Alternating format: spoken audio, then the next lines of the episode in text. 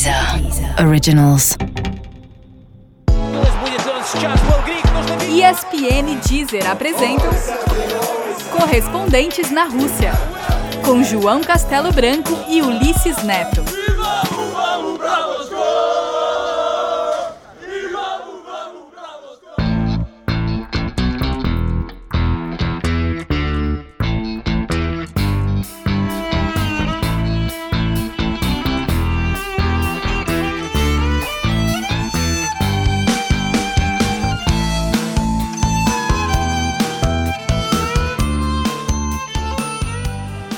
Estamos no centro de Sochi, saímos do treino da seleção brasileira, correndo para tentar jantar antes de fechar as matérias do dia. E tá rolando o jogo da Rússia. A gente está perto da FanFest, maior animação aqui na cidade. Difícil é conseguir trabalhar com essa animação em volta, né, Ulisses? Cara, eu estava hospedado no hotel da seleção, como a gente contou no início. Aí vim pra cá, pra esse centro onde tem a Gran Marina, né? A, Gran, a Marina de Sochi. E é muito mais legal aqui. Vocês já tinham me dado essa letra, né? Porque beleza, lá patronagem e tal, piscinona, com música embaixo d'água e tudo mais. Mas é, é tem música embaixo d'água. Mas aqui também o clima é muito bom, o hotel é excelente, o que eu tô. É, é, do lado ali, o complexo onde estão ah, os, os familiares, né, os parentes da, dos, dos jogadores da seleção. Inclusive ontem tinha um monte de jogador aqui, porque eles vieram visitar os, os parentes e tal, é, a, a família, os parceiros e por aí vai. E o clima aqui em volta, porque tem a FanFest, é uma área bem sofisticada, demais, com o jogo da Rússia ainda. Vocês vão ficar ouvindo de fundo aqui toda hora essa barulheira de gente indo e voltando. É o verdadeiro clima de Copa.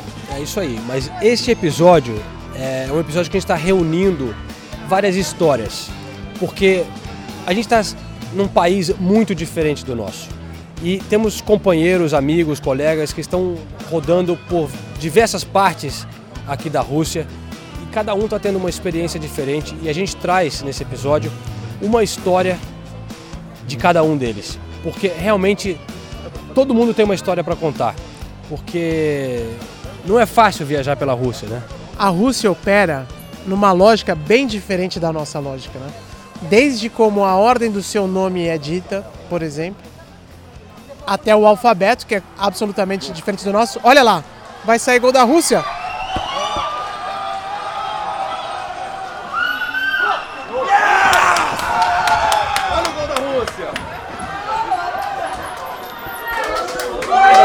Todo mundo pulando nos bares.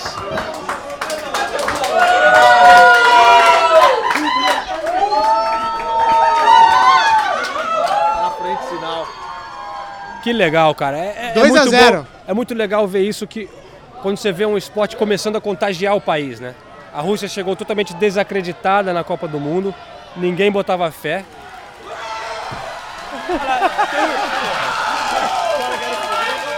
Os caras estão vendo no celular, tá com um baita atraso, velho.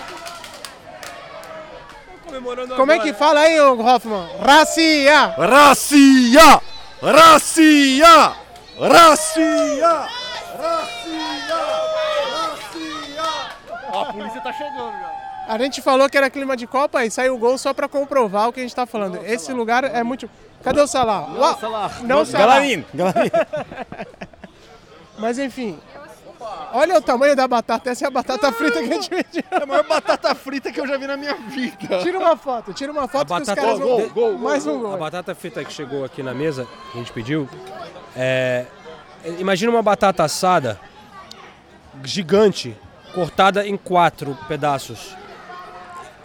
É uma batata frita gigante. A gente vai colocar uma foto no Twitter porque eu deixei de colocar a foto da vodka caseira e me cobraram. Então o Hoffman vai postar uma foto dessa batata. Até na batata frita, a Rússia opera num esquema diferente do nosso. E isso significa que, para quem está vindo com uma outra cultura, com uma outra visão de mundo, é, acaba encontrando várias situações inusitadas e engraçadas mesmo, que a gente vai narrar no episódio de hoje, não é isso? É isso aí. Vamos começar a dar uma rodada então com nossos companheiros que estão espalhados. É, primeiramente, vamos conversar com um colega do nosso site que está num lugar com uma história bizarra, velho. Uma história sobre moscas. mosca, aquela mesmo, tradicional. Mosca, que aliás a gente vai descobrir como é que se fala mosca em russo, você sabe? Não sei, mas então vamos escutar. espera que a gente vai descobrir. Vamos nessa então.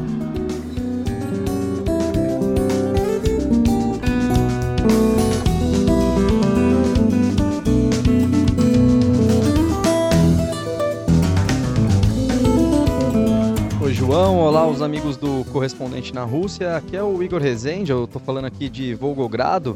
Na verdade, eu tô falando aqui do aeroporto de Volgogrado, tentando sair aqui da, da cidade.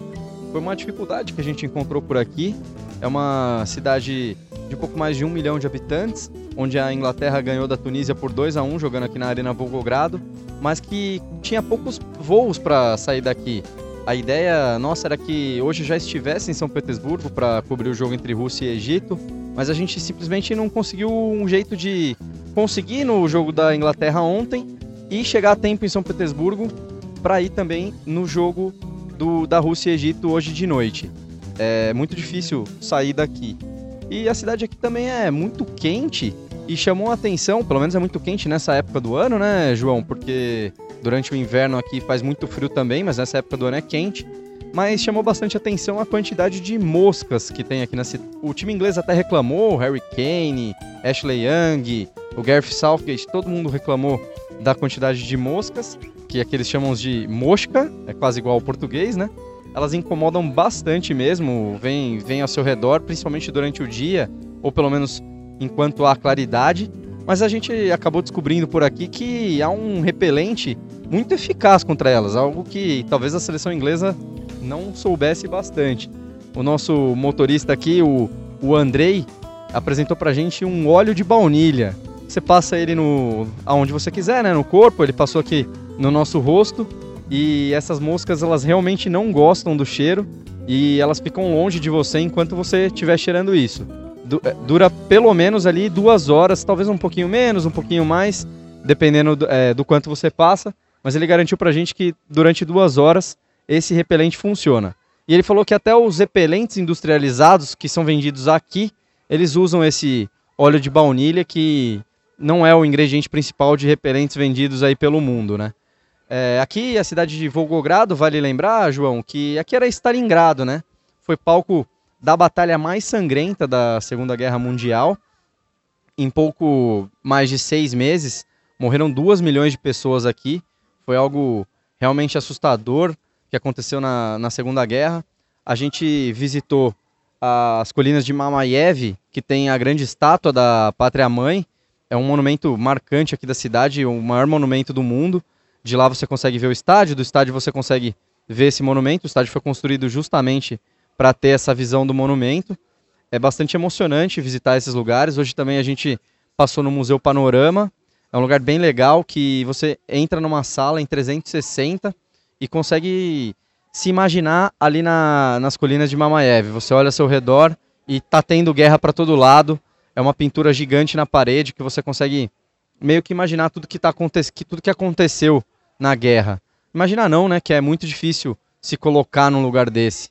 E o Andrei acompanhou, o nosso motorista Andrei acompanhou a gente nessa visita e ele falou uma coisa bem impressionante, que os soldados que iam para a linha de frente tinham uma média de vida de 7 segundos na, na batalha, ou seja, a, 7 minutos, desculpa.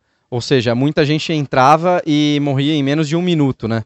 Porque teve gente que sobreviveu, então na hora de fazer essa média, a maioria das pessoas acabavam morrendo em menos de um minuto. A cidade de Volgogrado vai receber quatro jogos nessa Copa do Mundo.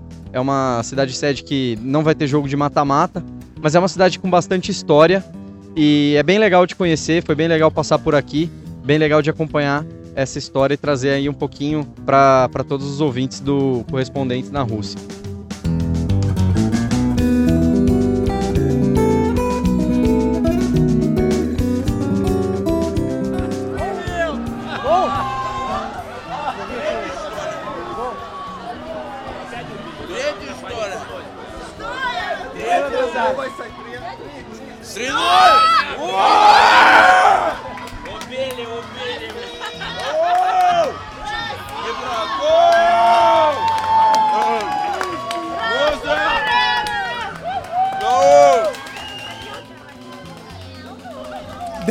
No nosso podcast, João. Agora a gente tem mais uma história bem engraçada para ouvir do Bruno Vicari, nosso colega da ESPN, meu grande amigo da época da Jovem Pan, também trabalhou muitos anos na Jovem Pan. E imagina o seguinte, você entra, vai pro teu quarto, vai descansar depois de uma viagem super cansativa, acorda, tem um mano deitado no teu quarto, velho. Isso é bizarro. Vamos ouvir a história do Bruno Vicari. Pouca gente sabe, mas o Bruno Vicari e eu temos um amigo em comum na Inglaterra, que aliás é bem famoso, trabalha na Sky Sports. Antigamente ele era da BBC, fazia cobertura da Fórmula 1 e era sempre muito simpático com a gente lá em Interlagos, né, Bruno? Infelizmente faz tempo que não o vejo, mas tenho certeza que vocês aí na Inglaterra passam bons momentos juntos, trabalhando como sempre. Manda um abraço para ele, tá, Ulisses? Tá gordo igual a um porco, sabia disso não? ah, é uma pena, mas sinal que ele está bem nutrido, deve estar ganhando bem e tá podendo comer bastante. Bom, Bruno, todas as grandes coberturas ou as coberturas que se prezam têm boas histórias de perrengues a serem contadas. Né? A gente tem algumas dessa época da Fórmula 1 é, pela Jovem Pan. Agora estamos cada um uh, trabalhando por emissoras diferentes, eu ainda pela Jovem Pan também, mas pelo podcast correspondente CSPN aqui na Rússia. Narrei no último episódio as minhas confusões lá em Rostov. Fiquei sabendo que você também tem uma que é, velho, bem, bem peculiar. É, eu já tenho algumas histórias aqui na Rússia, mas acho que é, essa acho que é especial. Rostov, ela é conhecida como a cidade da morte. Porque... Sério isso? É verdade. E é, é Ainda bem que eu só descobri agora Você que eu voltei. agora, então eu vou te explicar por que a cidade da morte. Porque no final dos anos, entre os anos, final dos anos 70 até final dos anos 90, num período ali vai de 20, 15 anos, é, foram presos 34 assassinos em série serial killers. Foram presos 34, tá? O mais famoso deles, é, me fugiu o nome agora, mas ele ficou conhecido como açougueiro de Rostov. Ele confessou que esquartejou 53 pessoas. Deus o livre, bicho. Eu fiquei andando lá de madrugada na boa. Com o Bom, eu tava com o Nilson, né? Aí o Nilson já, já intimida um pouco. Então, pois é, mas eu já cheguei assim com essa. com essa. com esse. Tem. Claro, você sabe que é passado e tal, mas você sabe que você tá indo pra um lugar que tem essa fama. E aí quando você chega você vê que realmente existe um cenário para isso. Porque, sinceramente, eu não sei o que você achou de Rostov, mas eu não achei uma das cidades mais bonitas do mundo. Não, não é, não é. Mas assim, a cidade de Rostov é feia. Ela, as ruas são, não são escuras, é, tem pouca gente andando na rua, ao contrário de, de Sochi, que é uma cidade que, por ter recebido tanto investimento, é uma cidade linda e tudo bem. Mas muito bem, voltando, eu já vi que eu já estava num cenário meio aterrorizante. E aí já, a gente chegou lá por volta das três da manhã, fizemos o check-in e tal e fui pro quarto. Eu tô com mais dois companheiros do SBT, eu fiquei num quarto sozinho, eles ficaram num quarto duplo. E fui logo dormir, três da manhã já tal. Aqui amanhece cedo, por volta das quatro e meia, cinco da manhã, já tem sol batendo assim na janela. E eu numa dessas, sei lá, devia ser mais ou menos umas cinco da manhã, acordei e quando eu acordo eu olho pro lado, eu vejo que tem alguém na cama do lado. Como assim? Você foi deitar no quarto sozinha? Isso. Fui deitar no quarto sozinho, quando eu acordo algumas horas depois, olho tem alguém lá do meu lado. Aí o que que um eu... É, uma, pessoa, uma pessoa, assim, totalmente coberta, né? E aí eu tava nessa de tá, você tá nessa de estar tá cansado, tal, por causa da viagem, tudo isso. E o que que eu imaginei? Falei, bom, deve ter dado algum problema nos, no quarto dos meus colegas, por exemplo, os caras foram fazer o check-in depois, fizeram depois de mim. Sei lá, os caras chegaram no quarto, subiram e tinha uma cama de casal. Foi isso que eu imaginei. Uhum. Aí falaram assim: "Ah, não, é porque o quarto duplo é o outro". E um deles veio dormir no meu. Eu consegui ter esse raciocínio até. Lógico. Sonado e tudo. Consegui ter esse raciocínio. Eu falei, virei pro outro lado e também tão cansado, virei pro outro lado e dormi. Tranquilo. Aí eu acordei mais ou menos umas 9 horas. Tinha ido dormir às três, acordei umas nove, comecei a olhar no celular, tal, tranquilo. Falei assim, bom, vou no banheiro. Quando eu levanto, e assim, o cara lá do lado, né, dormindo e tal. Falei, pô, tá cansado, coitado. E assim, eu gosto de dormir com ar-condicionado bem forte. E o cara todo coberto. Falei assim, pô, acho que ele não tá acostumado. e foi isso. Aí quando eu tô indo pro banheiro, eu passo e vejo uma mala que eu não reconheço. Falei, caramba, essa mala não é minha e não é de ninguém dos meus companheiros, né? Aí Meu eu, Deus. Aí, aí você lembrou do açougueiro, né? Aí eu lembrei do açougueiro. Eu fui ver se a mala era térmica. Entendeu? Se tinha algum facão ali e tal, Dexter, né? Exato. Aí eu já fiquei, falei, caramba, o cara que tá aí, meu, quem que é? Quem que é, né? Aí, aí assim, eu fiquei meio naquela, e agora o que eu faço? Eu saio daqui, é, mas e minhas coisas, né? Meus documentos todos, eu vou deixar dentro de um quarto com uma pessoa. Como é que essa pessoa entrou no quarto? Eu fico- Você não consegue entender como é que tem alguém ali. Aí você pensa, mas será que eu não tranquei? Deveria ter, ter trancado? Mas não, é aquele tipo de chave que por fora você não entra. Aí eu fiquei assim com medo, não sabia se chegava perto da pessoa ou não, mas aí eu olhei e no, em cima da mala tinha um boné do Brasil, escrito Hexa. Falei assim, bom, pelo menos o cara é brasileiro. Ou seja, se for maníaco, é um maníaco que fala a minha língua, né? Se for maníaco, é um maníaco com ousadia e alegria, né? Aí eu falei, bom, vou lá, né? Aí cheguei lá e olhei, o cara tava lá dormindo e, pô, fui lá acordar. Aí acordo assim, acordei o cara, pô, o que, que você tá fazendo aqui? Aí o cara também, pô, acordou, me viu, tava assustado. Mas você chegou e falou, mano, acorda, mano. Ei, acorda! E, né, e aí, assim, é o que eu escrevi lá no site da ESPN. Eu falei, preciso me proteger. Será que tem uma faca, um bastão de beisebol por aqui? Só achei um cabide de plástico, mas fui com cabide, né? Aí eu aí falei pro cara assim, cara, o que, que você tá fazendo aqui e tal, não sei o quê. Aí o cara, não, você, o que você tá fazendo aqui? Eu tô no meu quarto. Eu, não, o quarto é. é, Você tá no meu quarto. Ele, que quarto é esse? Eu falei, o quarto é o 306. Ele, sim, o 306 é meu. Aí ele tava com a chave do, do 306. Falei, caramba, né? Aí o cara, não, mas calma, eu sou jornalista, tal. Não, eu também. Aí a gente começou a tentar entender o que estava acontecendo. Aí ele falou assim, aí eu falei, cara, mas eu, aí eu usei a tática que a minha filha sempre usa para ganhar uma discussão. Tudo bem, mas eu cheguei aqui primeiro. Foi o que eu falei para ele. Aí ele, eu falei, que hora você chegou? Eu falei, ó, cheguei às três. Não, eu vim num outro voo, tá, eu cheguei às quatro e pouco. Aí ele contando, cheguei na recepção, a recepcionista falou o seguinte: Você é brasileiro, você está com os outros três jornalistas brasileiros? O cara falou: Tô. Aí ela respondeu o seguinte: Ah, então ótimo, porque eu coloquei Fulano e o Fulano em um quarto, ou coloquei dois em um quarto, e o que está sozinho no outro quarto é o Bruno. Vou te colocar com ele. Porque ele estava com três jornalistas do jornal O Globo, dois estavam em um quarto, e o jornalista do Globo que estava sozinho também chama Bruno. Então essa foi a coincidência. E aqui na Rússia, além disso, nem todos falam inglês, existe muita confusão nos nossos nomes do que é nome e o que sobre, é sobrenome. Eles não conseguem distinguir. Então foi nessa, quando ele falou Bruno, é, não, isso, isso, tô no quarto do Bruno e tal. E aí, claro, ele quando subiu e viu que tava tudo apagado e eu dormindo, ele tava pensando que era o colega dele. O Bruno Marinho, e que é colega que é jornalista do Globo, e no caso essa história foi com o Bernardo Melo. Foi isso então, foi essa coincidência toda que fez com que ele fosse parar no meu quarto.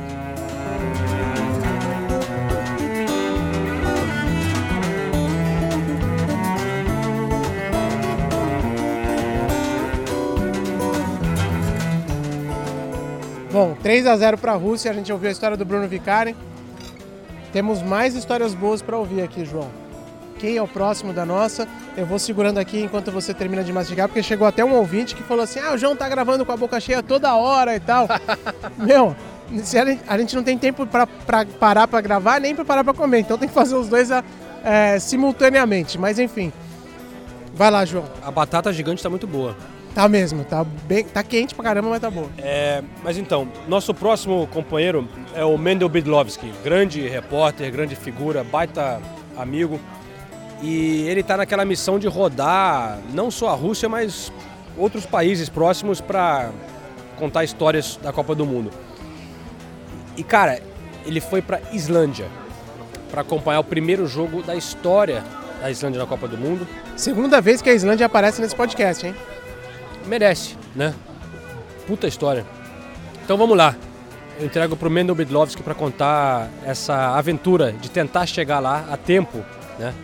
Para acompanhar o primeiro jogo da história da Islândia na Copa do Mundo.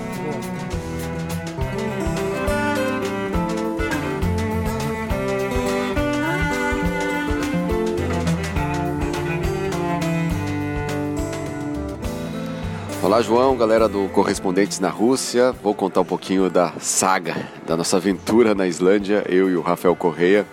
A gente tinha a missão de mostrar como a Islândia viu o primeiro jogo do país na história na Copa do Mundo, o jogo contra a Argentina, no domingo. Então a gente pegou um voo de Moscou, com escala na Alemanha, até a Islândia. O problema é que o voo da Rússia para a Alemanha atrasou. Então quando a gente chegou na Alemanha, o voo para a Islândia já havia partido. Então a gente perdeu a conexão e a gente teve que ficar na Alemanha. Até aí tudo bem, acontece, normal, né? Voos acontece isso mesmo. Só que no dia seguinte o voo que a gente pegou para a Islândia desembarcava na Islândia bem na hora do jogo, é, bem na hora que começava o jogo. O jogo começou uma da tarde no horário local. O, avião pousou na Islândia 1h20. Então a gente teve que fazer um esquema de guerra. O Rafael Correia já pegou, saiu correndo do aeroporto, pegou um táxi até o centro da cidade, onde é, poderia fazer imagens do pessoal acompanhando o jogo. E a gente, eu tive que ficar lá no, no aeroporto esperando o carro. E para ajudar um pouquinho, tava chovendo muito, uma chuva assim torrencial. Então o Rafael ficou ensopado e eu para buscar o carro também nessa mesma situação. Aí a gente foi correndo pro, pro, pro, pro centro, ele gravou lá, eu também fui, peguei o carro, fui na estrada correndo uns 40 minutos até o local onde o pessoal estava assistindo o jogo. No fim, deu para chegar lá durante o jogo, ainda a gente conseguiu pegar a reação do, dos torcedores da Islândia no pênalti perdido pelo Messi e o final do jogo, eles comemorando o empate. E aí começaram as coisas começaram a ajudar, é, começaram a ficar bem para o nosso lado. É, estava acontecendo um festival Viking na Islândia, naquele momento, naquele dia. Então a gente conseguiu gravar imagens do pessoal fazendo umas lutas vikings e, e parte da cultura viking, foi bem interessante. E aí a gente gravou as belezas naturais da Islândia, que são muitas. E o voo da volta era uma da manhã do dia seguinte. Então a gente nem encostou no hotel, nem abriu a mala. Do mesmo jeito, a gente voltou para o aeroporto. E aí a edição da, da reportagem no avião. E no dia seguinte conseguimos mandar a reportagem. Valeu a pena. Foi uma aventura, mas deu tudo certo no final. E o resultado ficou bem interessante. E a gente gostou bastante. Foi, foi uma aventura, mas a Islândia é um país muito interessante. Espero voltar lá com um pouquinho mais de tempo. Então, devolvemos daqui, de Kaliningrado, de onde eu estou gravando este áudio neste momento, para vocês do Correspondentes na Rússia. Um abraço.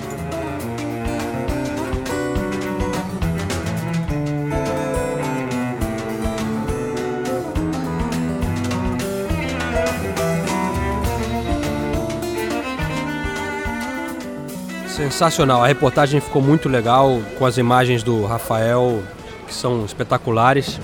Essa viagem lá para a Islândia está no site da ESPN Brasil, quem quiser conferir a matéria do Mendel. Agora a próxima história que temos foi é, gravada no trem. A gente teve o último episódio que a gente fez sobre.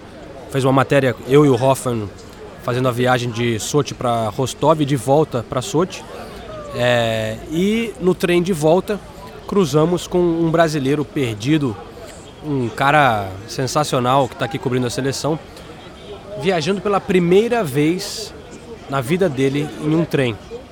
É, quando ele fez essa viagem de volta para Rostov também. É o João Vitor, né, Hoffer? João Vitor Amorim, parceiro, companheiro, amigo da Rádio Jornal de Pernambuco, participou conosco já do Bate-Bola Bom Dia várias vezes.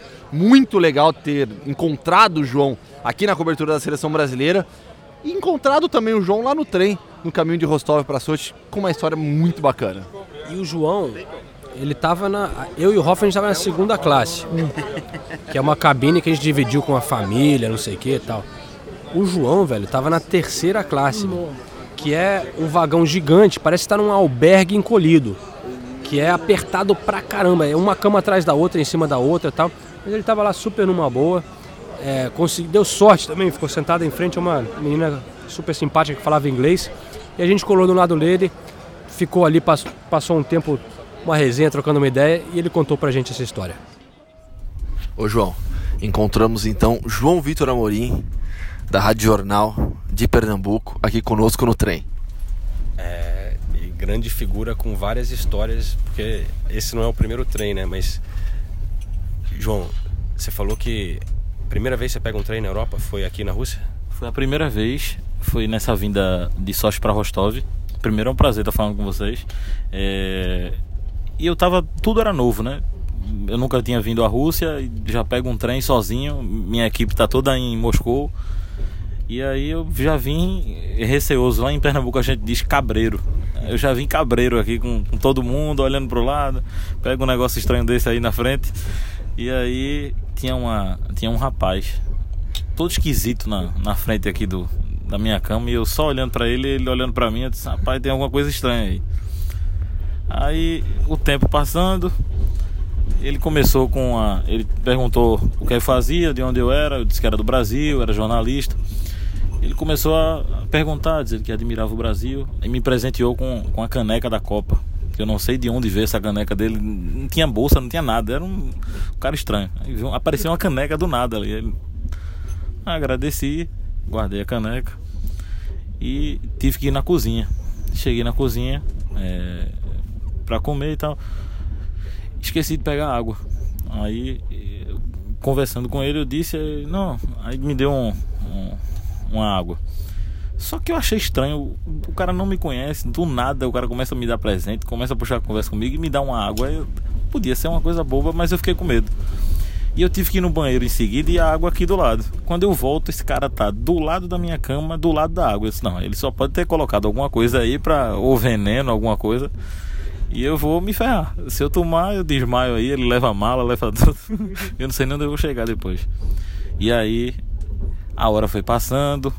Eu pensei que ia dormir logo, já ia acordar lá em, em Rostov. E fiquei pensando, pô, a hora não passa. Aí começou a cansar e eu fui na cozinha, não tinha água. Acabou a E eu disse, acabou a água. Putz, e agora?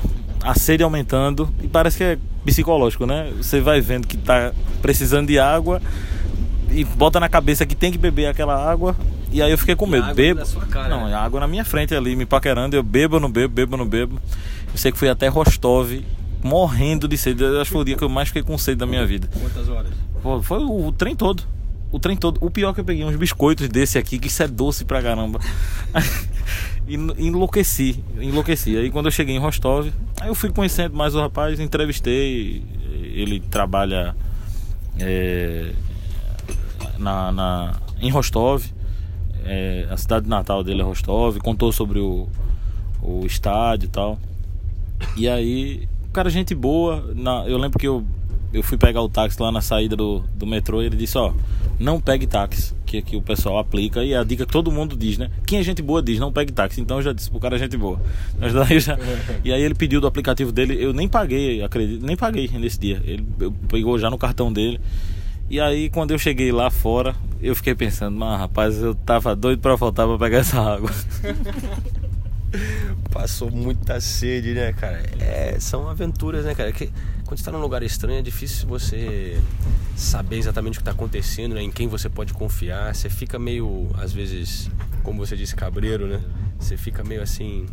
E depois acaba se arrependendo, às vezes, porque você se fecha pra algumas situações, né? Mas tem que ficar esperto, né, cara? Como é? Você não, não, não é conhece as do- coisas. É muito do brasileiro, né? Porque talvez, é, como é uma é, primeira Copa, primeira vi- viagem para a Europa, e aí, como é tudo novo, a gente está acostumado com culturas erradas do Brasil, a gente fica receoso de que as pessoas de fora do, do país tenham as mesmas práticas, né? De algumas pessoas que no Brasil existem, infelizmente. E a gente leva esse pensamento para fora do país quando chega a uma realidade totalmente diferente, né? Assim como no Brasil tem pessoas prestativas e aqui e é uma coisa que talvez o ponto que eu mais gostei aqui na, na Rússia nem todos falam inglês, muito pelo contrário, né? poucos falam inglês, mas são muito prestativos. Eles não têm vergonha, não têm é, é, pressa para parar o que está fazendo, abrir o, o Google Tradutor, tentar conversar com você, tentar lhe ajudar. Achei muito bacana da parte deles. Legal, cara. Bom, boa viagem. Eu vou, a gente vai ali pro vagão de restaurante. Você quer uma água? Até chegar lá, não, você tá com o Hoffman, Hoffman é gente boa. Eu tô tranquilo.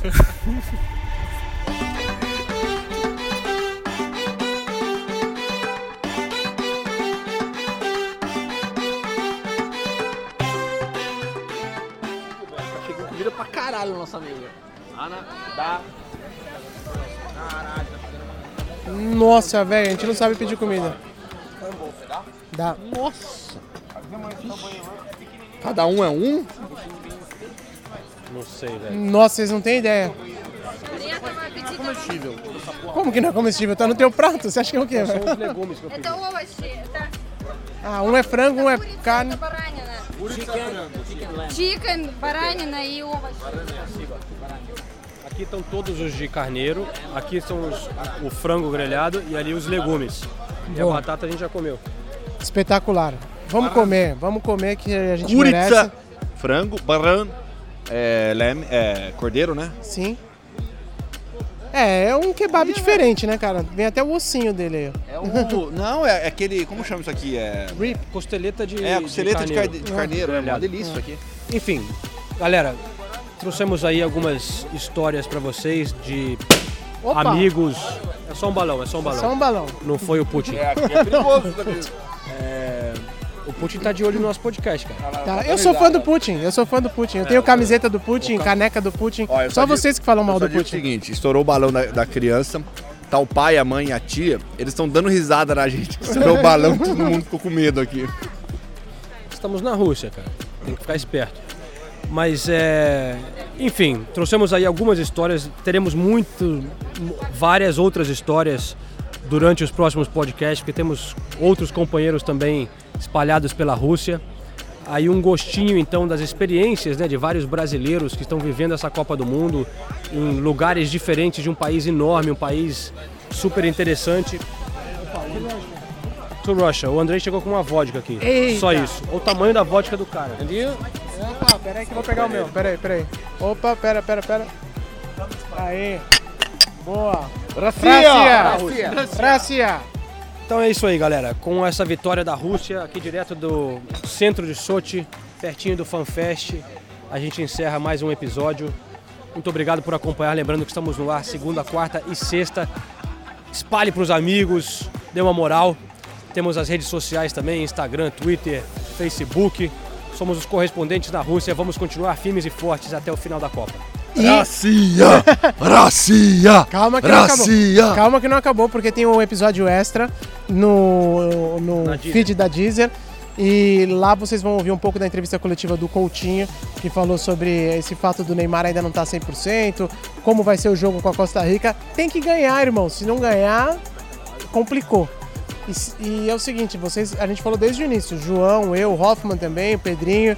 Vamos ficar aqui até o dia 17 de julho, velho. Se não tiver o Brasil, vai ser meio deprimente. Então, vamos torcer para que o Brasil passe para as oitavas de final. Que fazem, hein, velho? Peraí, mas se a Rússia estiver lá, não vai ser deprimente, não. Não, não. Porque tá animado o negócio aqui. Se a Rússia tiver, se o Brasil cair fora, a Rússia é o meu primeiro time. Valeu, pessoal. Racia! Racia! Racia!